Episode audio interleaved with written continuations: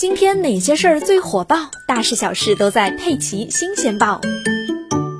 被执行人隐瞒不动产不申报，事后转卖财产获得了一亿多元，也不主动偿还债务，真是老赖中的老赖呀！最近，浙江东阳法院以涉嫌拒执罪，将他移送公安机关立案侦查。今年年初，东阳法院受理了横店集团东磁股份有限公司与浙江某新能源汽车有限公司的买卖合同纠纷一案。案件审理过程中，双方达成了调解协议，由新能源汽车公司在今年十一月底前分两笔支付货款五百万元，如果逾期还要赔偿违约的损失。但是新能源汽车公司并没有按时还款。今年十月份，横店集团东磁股份有限公司就向法院申请了强制执行。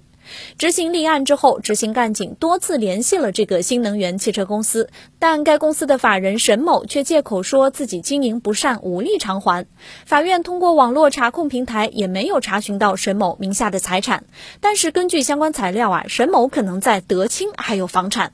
果然，经查，沈某在德清有一处建筑面积三点五万平方米、土地使用面积十点六万平方米的工业厂房，但在执行干警赶到的前两天，这个厂房刚刚被转移了，被转卖给了德清一家刚成立三天的实业公司。执行干警感觉不对劲，但沈某却一直避而不见，始终不愿配合工作。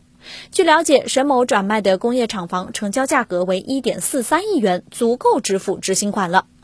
明知法院的民事调解书已经发生了法律效力，还擅自把自己名下的房产转给他人，拿到钱之后也不还钱，逃避法院的执行，这已经涉嫌构成拒不执行判决和裁定罪。法院依法将该案移送公安机关立案侦查。这时，沈某才总算意识到自己行为的严重后果了，积极与横店集团东磁股份有限公司联系，偿还了本金及违约金，共计七百多万元。